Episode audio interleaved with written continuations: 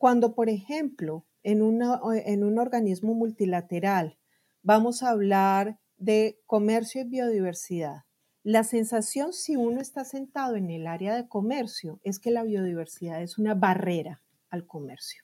Y si uno está sentado en el lado de la biodiversidad, la sensación es que el comercio es un ogro para la biodiversidad. Entonces, no tenemos un diálogo realmente común donde nos sentamos los sectores que estamos produciendo la pérdida de biodiversidad para llegar a objetivos comunes y consensuados. Y en términos de política, es muy complejo decir, ok, yo entonces me comprometo a cambiar esta, este sistema económico, a darle este revolcón al, sistema eh, legal o político que tengo, porque, porque eso va mucho más allá de un simple tema ambiental. Y lastimosamente, la biodiversidad se ha visto solamente como un tema ambiental.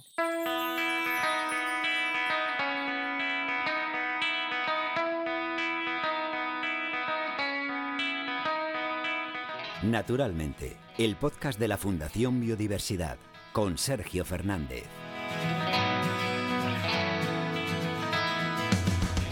El episodio de hoy es un reto, un reto en cómo usar las palabras, en el conocimiento del término biodiversidad, en las consecuencias que tiene vivir de espaldas a la naturaleza, un reto en cómo hablar de tanto en tan poco tiempo. Hoy nos visita una estudiosa de las relaciones internacionales que ha acabado estudiando la biodiversidad desde cualquier perspectiva imaginable. Nacida en Colombia y afincada en Montreal, ha entregado los últimos cuatro años de su vida a difundir algo tan obvio y tan importante como que la biodiversidad es el fundamento de la vida. Tenemos por delante a una mujer pionera en muchos aspectos y que seguramente sea de las personas que más sepa de biodiversidad en el mundo, o por lo menos que más informes, eso seguro, se ha tenido que leer para ello. Ana María Hernández Salgar, bienvenida naturalmente, bienvenida al podcast de la Fundación Biodiversidad.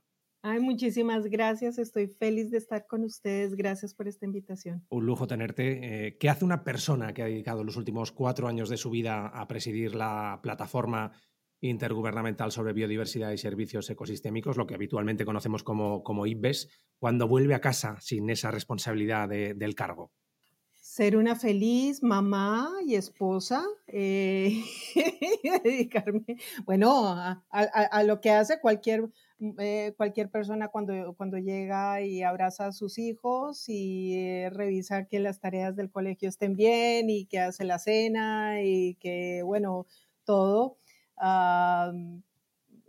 Eh, la, normalidad de casa y la tranquilidad de casa es el mejor momento después de un, todo un día de, de estrés. Bueno, claro que a mí lo que hago, mira, te voy a decir una cosa, lo que yo hago me encanta, me fascina, es mi pasión. Entonces, paso de la pasión de mi trabajo en biodiversidad a la pasión y el amor de mi casa. Eso es, básicamente. Y, en, tu caso, que seguro que es así, como nos pasa a muchos, pero en tu caso con más razón todavía, seguro que eres de las que te llevas el trabajo a casa. Es decir, ¿qué tareas en materia de biodiversidad inculcas a tu familia?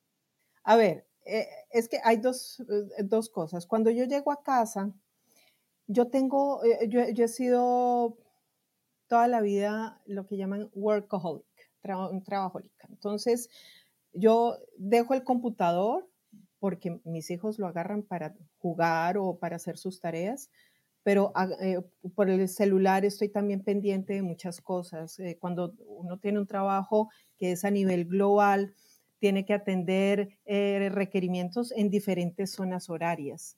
Ana María Hernández Salgar es experta en el campo de la biodiversidad, derecho ambiental, negociaciones internacionales y conexiones entre ciencia y política.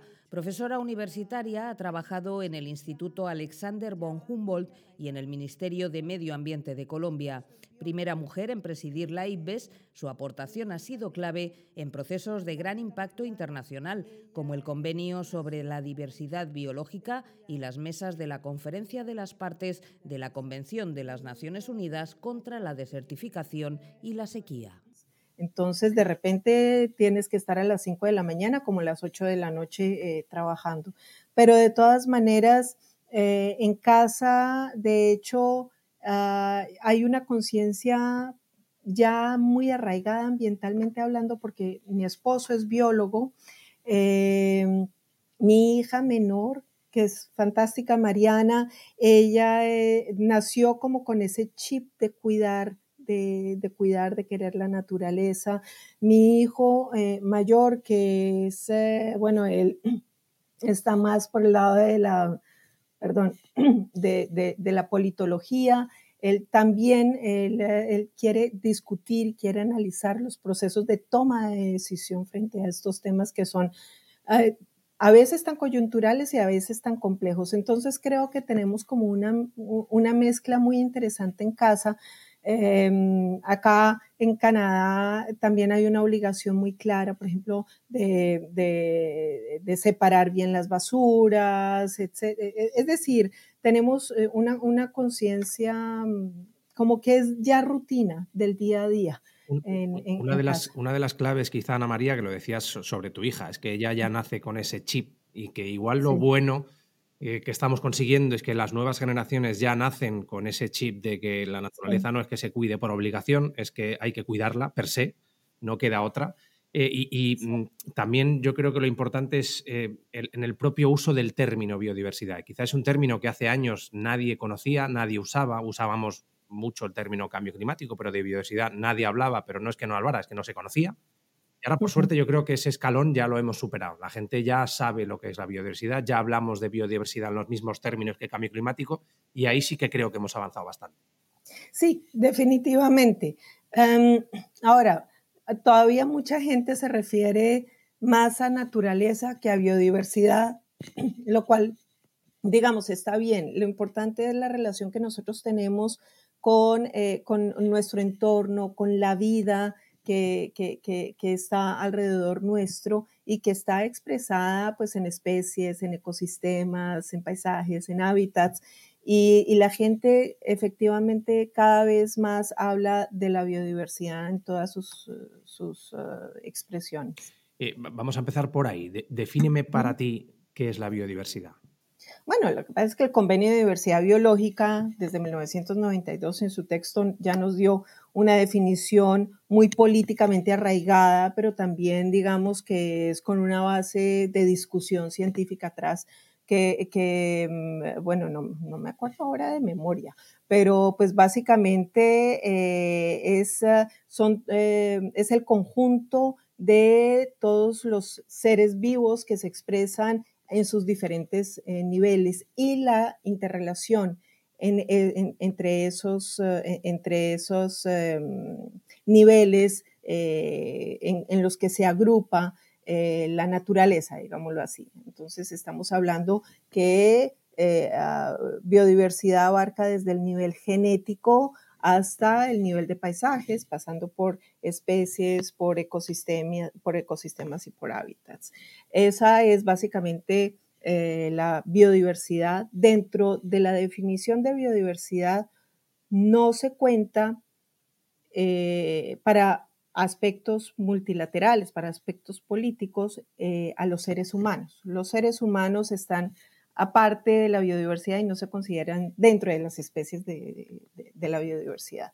Pero eh, claramente uno de los aspectos más importantes en el estudio de la biodiversidad es la relación de nosotros, seres humanos, con, eh, con, con, eh, las diferentes formas de vida de las cuales somos responsables. ¿no? Cuando hablamos, Ana María, que llevamos muchos años, por desgracia, hablando de pérdida de biodiversidad, ¿a, qué nos referimos? ¿A qué nos enfrentamos cuando estamos perdiendo biodiversidad?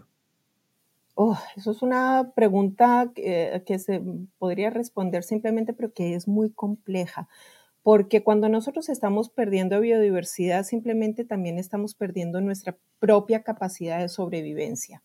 Es decir, eh, al perder nosotros eh, especies, eh, nosotros estamos perdiendo también, perdiendo la, eh, los insumos que nosotros tenemos para vivir, ah, como en alimentos, para vestido, para eh, materiales de construcción, para, para es decir, nuestra vida se basa en biodiversidad. Comemos y nos vestimos Y, eh, y nos medicamos y... Nos medicamos con la biodiversidad, exactamente, en, todos sus aspectos. Entonces, la pérdida significa que nosotros estamos perdiendo esa capacidad nuestra también para tener un bienestar humano.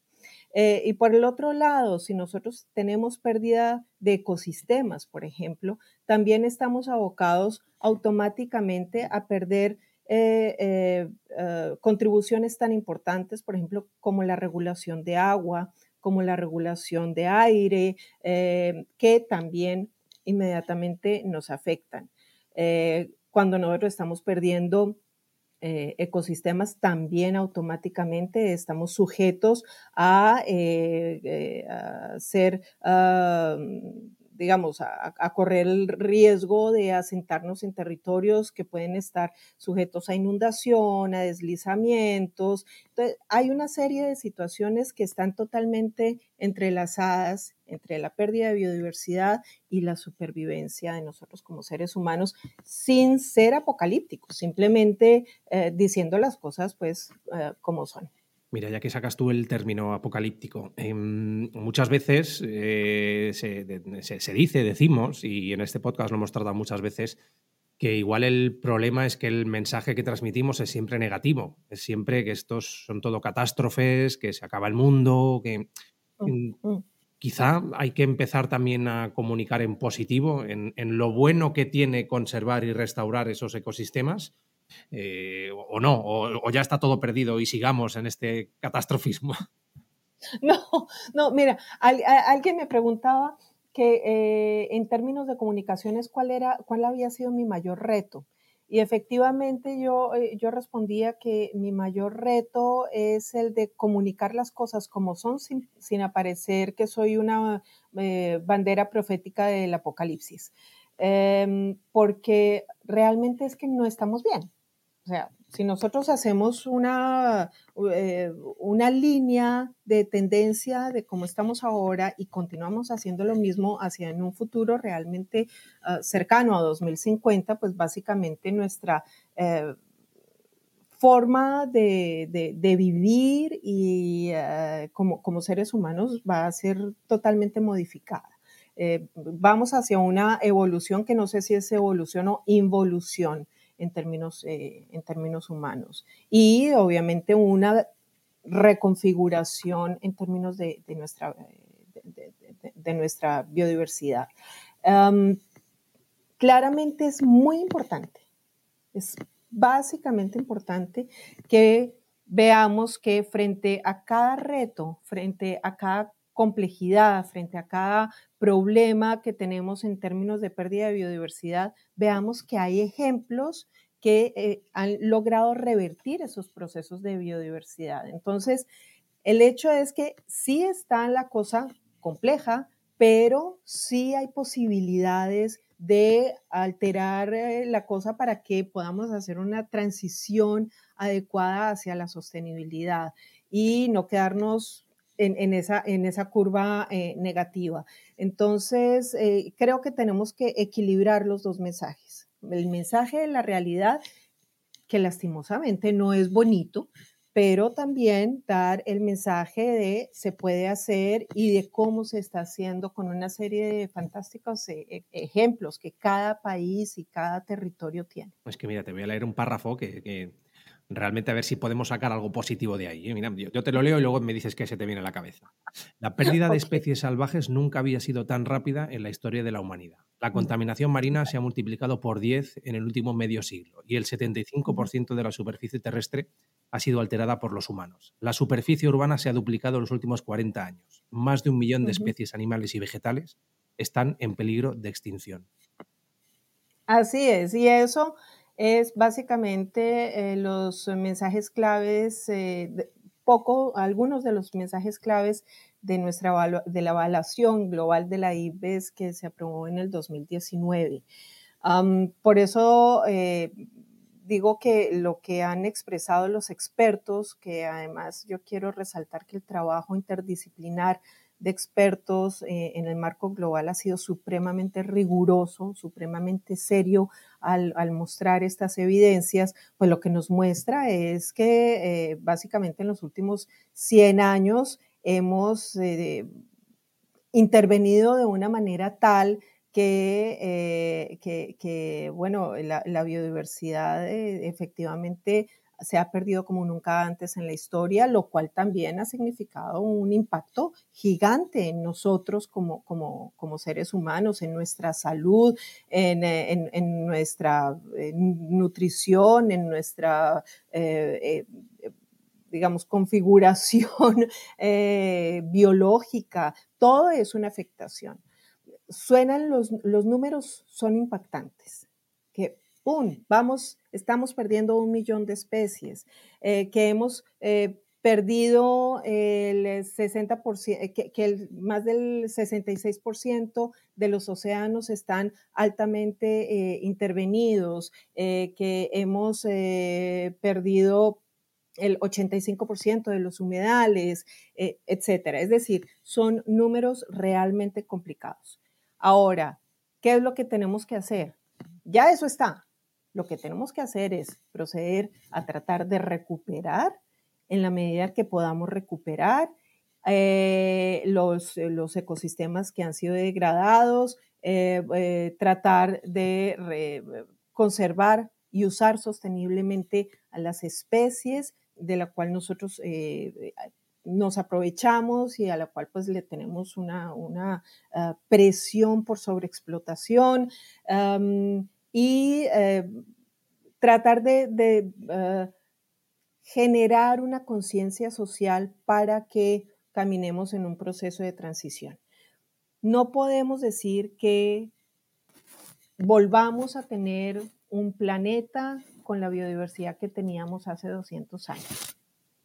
Es eh, complejísimo, pero lo que sí podemos hacer es disminuir lo más posible los procesos de presión, los procesos de transformación negativa para que podamos ser sostenibles en el, a un futuro, conociendo la, estructura eh, y, las funciones eh, de los ecosistemas y, las dinámicas de las especies pues de las cuales pues, nosotros eh, dependemos. Ahora, la naturaleza evoluciona en sí misma.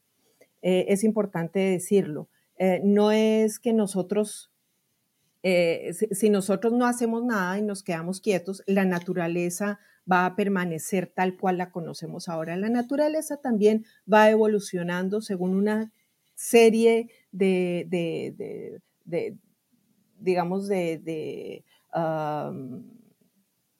Sí, en, base, a cómo tú la tratas, ella va evolucionando. E, exacto, no, y, per se la naturaleza evoluciona de, porque tiene diferentes dinámicas. Diferentes ciclos. Lo que, exactamente. Ahora, lo que, nosotros, lo que nosotros realmente tenemos que entender es que en esa evolución estamos empujando esa evolución de una manera que la naturaleza no puede recuperarse, no puede llegar a, eh, prestar los servicios que debería estar prestando, sino que está simplemente eh, eh, perdiéndose. Y al perderse, pues entonces ahí tenemos un proceso de impacto directo. Sin embargo, cuando, cuando nosotros somos conscientes como sociedad de que podemos mantener la biodiversidad, mantener este planeta hermoso donde nosotros vivimos, al mismo tiempo que nosotros nos podemos desarrollar, pero de manera coherente, pues entonces hay una convivencia en, esta, en ese proceso evolutivo que normalmente eh, debemos tener en este planeta. No podemos volver a la, era, a la era de los cavernícolas, es decir, no podemos eh, decir que ah, vamos a, dejar de existir nosotros los seres humanos para que la, biodiversidad pueda existir. Eso, eso es claro.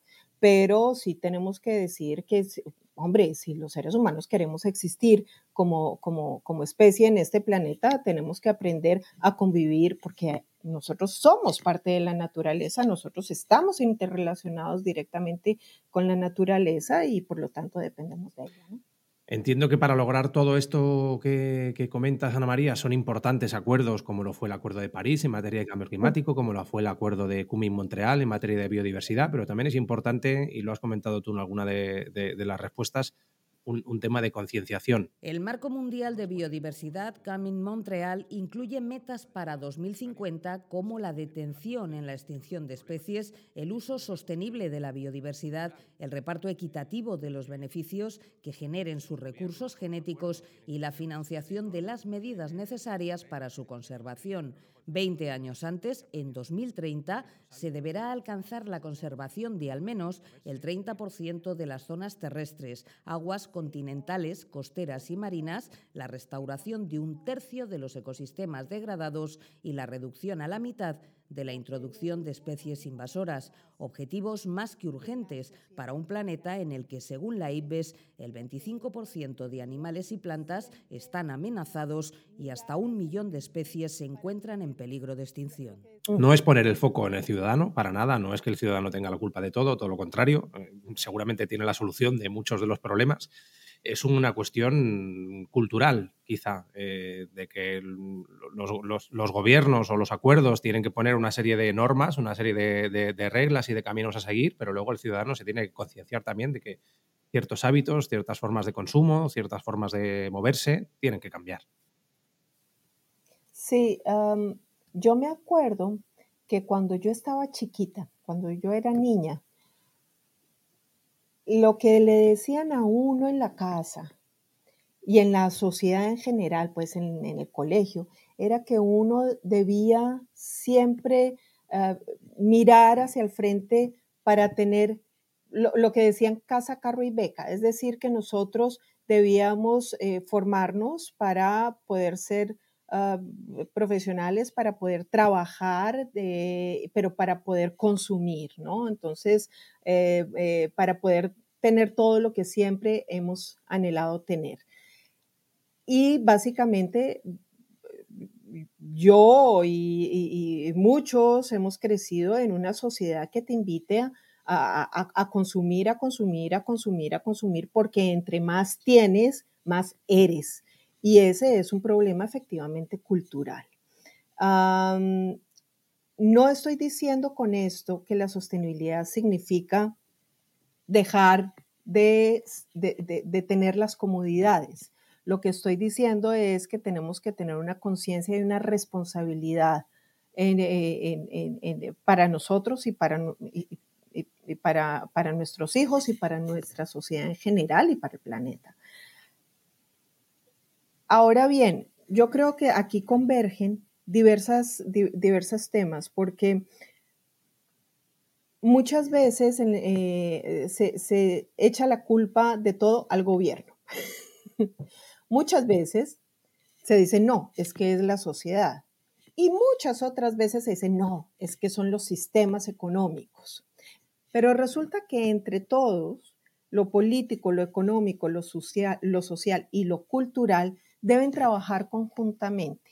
Y ya en esos, e, e, en esos cuatro, esquinas de, este, de este cuadrado hay ejemplos fantásticos donde se están convergiendo los, las decisiones de sostenibilidad. Entonces creo que estamos evolucionando cada vez más a unos procesos eh, mucho más coherentes con las necesidades que tenemos en este momento de urgencia eh, frente al combate al cambio climático y el combate a la pérdida de biodiversidad, combate a la desertificación y a la, y, a la, y a la contaminación de los océanos, que son los grandes temas, bueno, y ahora plásticos, que son los grandes temas pues con los que tenemos que, revisar, pues, que, tenemos que hacer. Pero de nada sirve efectivamente que un que, la ciencia como la IPBES produzca unos buenos mensajes y una evidencia contundente eh, si el político no, no, tiene la voluntad política de asumir esos mensajes y traerlos en planes, políticas, programas y legislaciones adecuadas, o si las cadenas productivas no incorporan también esos mensajes en sus procesos de, de, de, de producción y de comercio, o si a la sociedad en general no le importa y le parece que es mejor seguir consumiendo y consumiendo y consumiendo en lugar pues de, ser cada vez más consciente en términos ambientales o eh, si eh, pues básicamente nuestra cultura no tiene un cambio transformativo.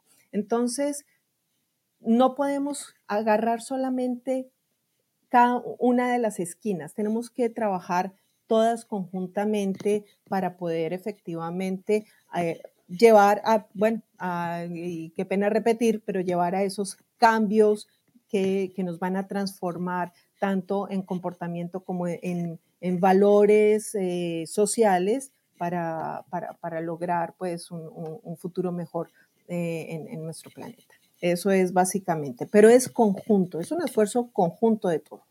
Hablemos un poco, Ana María, de, la plataforma IPBES, de lo que habitualmente conocemos como, como. Eh, para, para, quien no esté tan metido en, ese funcionamiento, ¿qué es esa plataforma? ¿Quién forma parte de ella? ¿Cómo, cómo se elaboran esos, esos informes que luego son la base para, para continuar avanzando? Bueno, la plataforma se constituyó en el 2012. Es eh, una, mm, un organismo internacional independiente, no está dentro del sistema de Naciones Unidas, eso es importante también porque muchas veces nos confunden, somos una o es una plataforma independiente eh, que fue creada por gobiernos, en este momento hay 143 países miembros eh, y ah, básicamente lo que, lo que hace la Plataforma Intergubernamental sobre Biodiversidad y Servicios de los Ecosistemas es un organismo independiente creado en 2012 por iniciativa de 94 estados. Hoy cuenta con 144 países miembros y se ha consolidado como entidad homóloga al IPCC en materia de biodiversidad.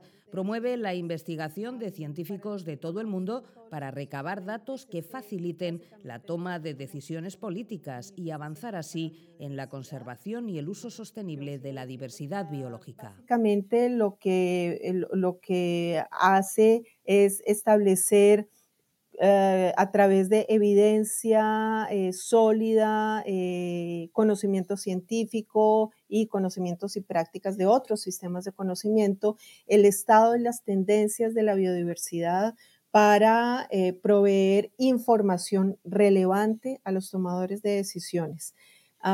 para los que conocen todos los procesos de IPCC, básicamente nosotros somos un IPCC, pero para biodiversidad bueno, yo sigo diciendo nosotros, a pesar de que yo ya no estoy.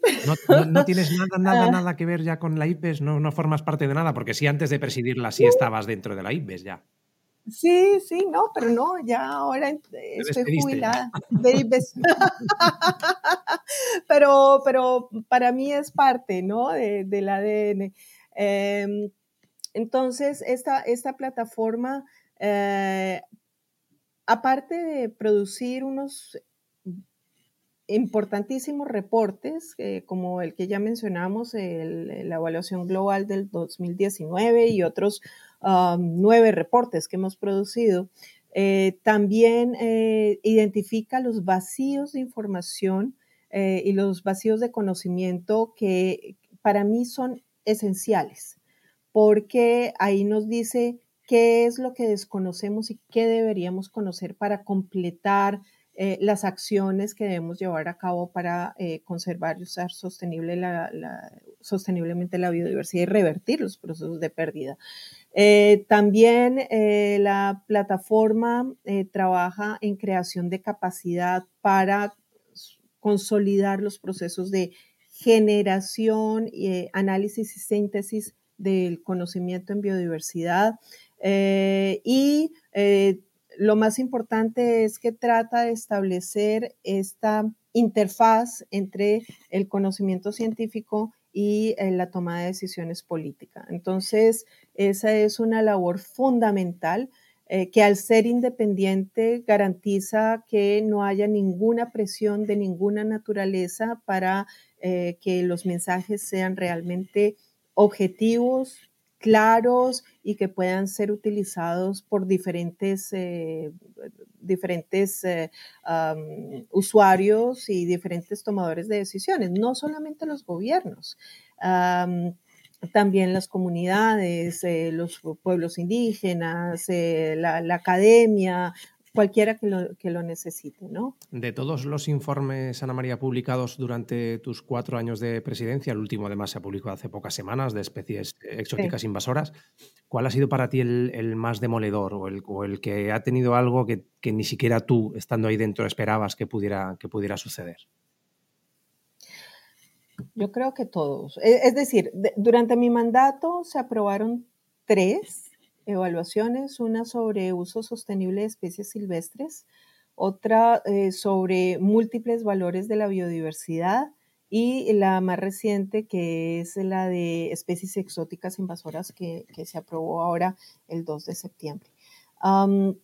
Y cada una de ellas tiene una información que es fundamental. Yo creo que a la gente, por ejemplo, y tomando en cuenta e, este último reporte de especies silvestres, la gente no le toma mucha atención a los gravísimos impactos que tienen las especies exóticas invasoras, perdón, yo me refería a especies exóticas invasoras, no tienen en cuenta los gravísimos impactos de estas especies eh, en, la biodiversidad y en, y en procesos productivos y en la vida diaria de las personas. tenemos casos donde muchas especies exóticas se han introducido, por ejemplo, para producción alimentaria, pero se han vuelto invasoras y han acabado con las especies eh, nativas han desplazado otras especies, han acabado con, los hábitats donde, donde, pues, donde se, eh, las eh, especies nativas pues, generalmente se desarrollan. Entonces, hay, un, hay, diversos impactos gigantes que es importantísimo pues que la gente eh, esté consciente de ello y realmente mira, eh, cuando salen a la calle y ven que hay un lorito y compran el lorito y se lo llevan para su casa y después se lo llevan en avión para otro lado eh, y resulta que ese, ese, lorito después hace maravillas eh, y se dedica pues a a, colonizar. A desplazar y a colonizar, ¿no? Eh, también tenemos, por ejemplo, el caso de, la, eh, de las abejas, muchas, la apis mellifera puede llegar a ser una especie exótica invasora en algunas regiones. Ahora es, es, es muy interesante porque en algunos sitios una especie es nativa y después la, la, introducen a otro sitio y termina siendo terriblemente invasora. Pero para mí ese es un tema fundamental. En el tema de uso sostenible de especies silvestres, eh, e, el, impacto que tiene ah, el mensaje de ah, cómo eh, nosotros estamos en, términos generales Ah, eh, sobreexplotando eh, las especies silvestres por diferentes razones que no son la supervivencia alimentaria nuestra, sino simplemente por vanidad o por eh, deporte, son, son, son, temas de bastante impacto.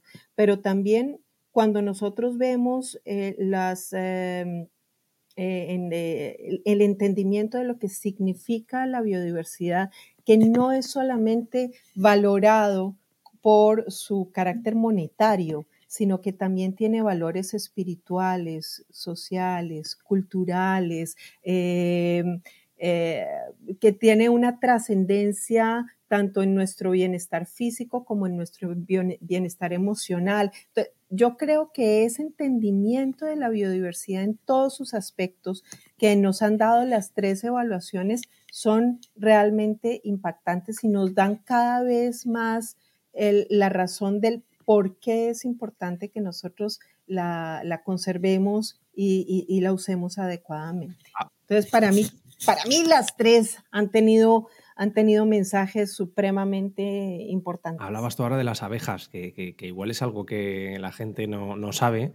Por lo diminuto de, la especie, los insectos es seguramente una de las especies más importantes en toda la cadena.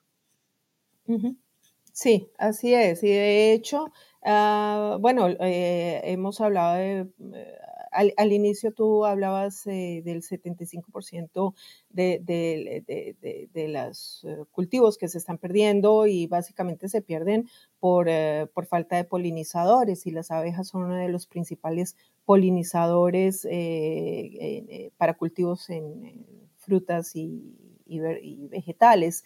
Em, y efectivamente tienen un rol fundamental eh, en, bueno, en la polinización y el mantenimiento de, las, de las diferentes variedades eh, silvestres y, cultivadas a nivel global. El hecho de que se pierdan o que se desplacen las, las, eh, abejas, pues también son, es grave para, tanto para la biodiversidad en sí misma como para, como para la, como para el, mantenimiento, eh, digamos, de, la economía y, del ser humano. El, último informe global de la IPBES, eh, que quizás es el, informe de referencia, eh, se publicó en 2019, justo antes de la pandemia. Sí para el siguiente, que ahora nos dirás un poco para cuándo puede estar previsto, pero ¿ha cambiado mucho después de la pandemia? ¿O cambiaría mucho si ese informe se hubiese publicado después de la pandemia? Bueno, e, es que eh, nosotros sacamos justamente, a ver, e, el, informe global lo sacamos en el 2019 y se ha aprobado en, la última plenaria que eh, para el 2027, creo, si no estoy mal, se va a iniciar el nuevo proceso para hacer un update de esa evaluación global. De manera que vamos a ver, digamos, una actualización del estado del arte, de la situación de la biodiversidad, a ver si ha, ha cambiado en algo. Pero en términos de pandemia, eh, la IBES tuvo un momento fantástico eh, donde se pudo hacer un taller de expertos en pandemias y biodiversidad eh, no es un reporte oficial IPBES, pero sí, eso, eh, sí tenemos el reporte del taller de, expertos, donde se pudo analizar eh, de manera muy completa, considero, cuál es esa relación entre, entre biodiversidad y pandemia y cuáles, digamos, pueden ser alternativas a seguir para reducir o minimizar eh, la aparición de, nuevas pandemias eh, asociadas, pues obviamente, a la pérdida de biodiversidad. ¿Qué, crees, que hemos aprendido con, una pandemia de este tipo? ¿Es que, pues crees que hemos aprendido algo? Yo al principio pensé que, habíamos aprendido porque pues después de estar encerrados ¿cuánto? Dos años, no sé, ya, se me perdió el tiempo, pero eh, después sí, nos parece que pasó hace mucho y hace unos meses. Eh, exacto, eh, pero después de tantas muertes, tanto dolor, tantos impactos en el sistema sanitario, en el sistema, en los sistemas económicos, en nuestra vida diaria, en nuestro vivir, pues después de eso yo pensé realmente que, se había reflexionado un poco eh, al respecto, que se había aprendido, pero creo que ya eh, la gente suavizó y dijo, ah, esto ya pasó y se, me da la impresión, pero eso es muy subjetivo, me da la impresión de que hemos vuelto como otra vez al business as usual. Es decir, estamos haciendo como las cosas otra vez de manera relajada, otra vez relajamos todos los sistemas de, bioseguridad nosotros, entonces ah, veo en la calle la gente otra vez eh, tosiendo y estornudando al viento, em, el, tema de eh, lavado de manos, el tema de eh, frente a contagios ha disminuido ese, e, e, e, ese cuidado. Eh, pero creo que en, términos, digamos, de ah, trabajo sanitario en, los eh, posibles eh, espacios que son posibles focos de, contaminación y, de adquisición pues, de, enfermedades zoonóticas, ya hay mayor precaución. Eh, y se están dando las alertas tempranas mucho más rápido, lo cual es muy importante para, porque eso nos ayuda a reducir la posibilidad de una nueva pandemia. Entonces, como que sí y como que no. Como que sí, pero, pero que no. y, pese, a, esa percepción que tienes de que estamos quizá volviendo años atrás antes de la pandemia y, que no, no, nos ha servido de, mucho darnos cuenta de, lo que nos puede pasar, em, ¿eres optimista de cara ya no al futuro del ser humano, sino al futuro de la biodiversidad, al futuro del planeta en general? ¿Eres optimista? Bueno, yo no sé si optimista, pero tengo esperanza. Em, yo, yo, yo creo en la inteligencia del ser humano, claramente. Eh, y creo no solamente en su inteligencia, sino en, eh, sino en, su, en su capacidad de reflexión y, en la capacidad del ser humano de, percibir ah, esta enorme casa común hermosa que tenemos como un espacio vital donde, que, debemos cuidar. y como te digo, hemos dado pequeños pasos. Volviendo a lo de las pandemias, ya hay un movimiento muy fuerte, por ejemplo, en una, One Health, en, una salud, que creo que eso nos va a traer eh, resultados muy positivos eh, cuando se termine pues, de, implementar el tema de la transdisciplinariedad del manejo de las cosas. hemos estado trabajando de la mano para temas como soluciones basadas en la naturaleza, em, eh, el esfuerzo de, eh, mundial en esta década de la eh, restauración de, ecosistemas. Em, entonces, sí creo que se están haciendo movimientos cada vez más, más fuertes para, para generar conciencia y para revertir procesos. Ahora, ¿qué es lo que me hace dudar un poco de ese optimismo? Me hace dudar que no hemos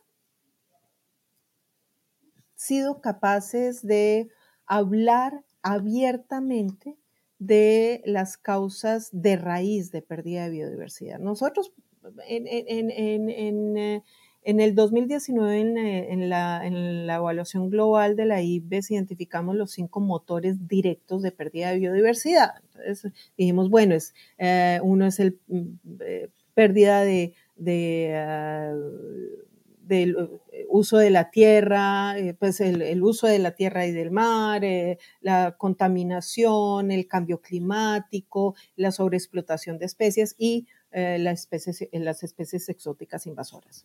Eso es, digamos, a nivel global, los cinco motores más importantes. Pero ¿qué hay detrás de eso? Y detrás de eso son una cantidad de acciones humanas que son las que, eh, que, son las que incentivan que se generen e, esos motores directos. Entonces, por ejemplo, si tenemos un proceso de deforestación causada por el ser humano, entonces, el, motor directo de pérdida de biodiversidad es la deforestación. ¿Qué hay detrás de la deforestación? Puede ser cultivos, puede ser acciones ilegales, minería ilegal, eh, puede ser, bueno, cualquier cosa, ¿no? Construcciones, em, e, etcétera. Entonces, lo que nosotros tenemos que entender es qué hay detrás. Hay problemas de seguridad, hay problemas de pobreza, hay problemas de desarrollo, hay problemas de institucionalidad, hay problemas de gobernanza y todos esos son los que tenemos que tener en cuenta si queremos resolver los problemas de, pérdida de biodiversidad, que además, curiosamente, nosotros hicimos un, trabajo también con expertos de IPCC y sacamos un reporte conjunto de expertos entre de cambio climático y biodiversidad IPCC eh, IPBES. Y en ese reporte identificábamos que gran parte de, los, de esos motores indirectos, de esas causas de raíz de pérdida de biodiversidad, lo comparten la biodiversidad y lo comparte el cambio climático. Entonces, en la medida en que nosotros realmente trabajemos esos, esos, eh, esos problemas que son, eh, que, son lo que, lo que digo yo, de economía eh, a nivel económico, a nivel legal, a nivel político, a nivel educativo, etcétera. Entonces podemos resolver los problemas ambientales que se generan a una escala, digamos, a un nivel superior pero es complejo, muy complejo, que abiertamente la gente quiera hablar de eso en términos de decisión política. Ah, entonces, cuando, por ejemplo, en, en un organismo multilateral vamos a hablar de comercio y biodiversidad, la sensación si uno está sentado en el área de comercio es que la biodiversidad es una barrera al comercio. Y si uno está sentado en el lado de la biodiversidad, la sensación es que el comercio es un ogro para la biodiversidad.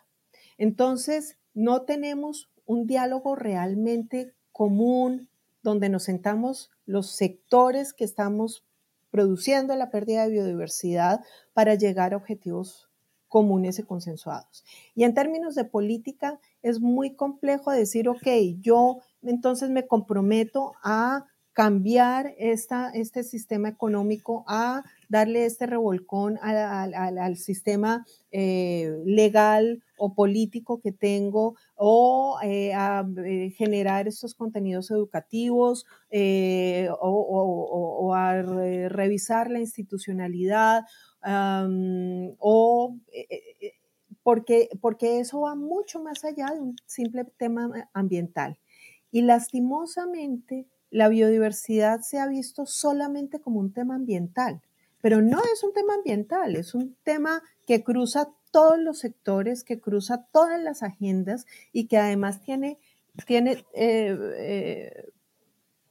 dinámicas y, de hecho expectativas que van inclusive hasta lo ético, hasta lo moral. Entonces, hay que profundizar en esas causas de raíz, que es, y, si no podemos hacerlo, yo sigo insistiendo que la, esperanza se mantiene, pero es muy difícil revertir a un largo plazo los, los procesos de pérdida de biodiversidad y de cambio climático.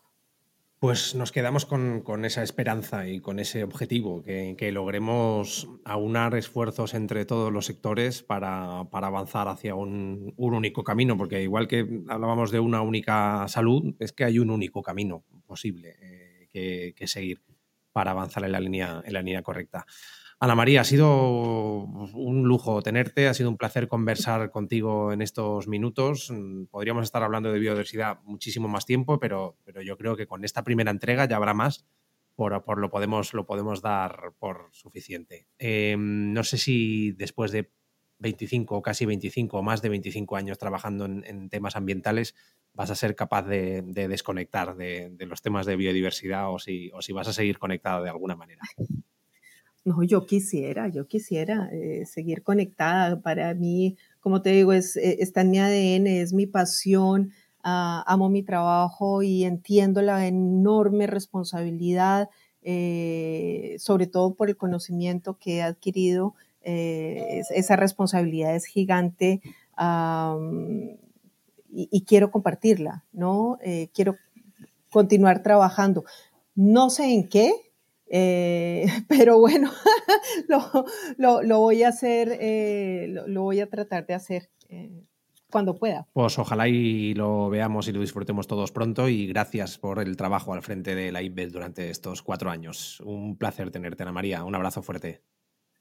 Bueno, muchísimas gracias. Un abrazo a todos, a toda la audiencia y espero, bueno, que esta reflexión, este espacio de reflexión que, que hemos compartido pueda eh, realmente motivarlos a investigar un poco más, a leer los reportes de la IPBES, porque yo no he dado datos ni cifras ni nada, esperando a que, bueno, a que el conocimiento sea dado eh, a través de, la lectura de estos reportes, pero sí que, que cada vez todos tenemos, tengamos más más amor y más conciencia de esta responsabilidad y de este futuro común que nos converge a todos. Pues ojalá y así sea.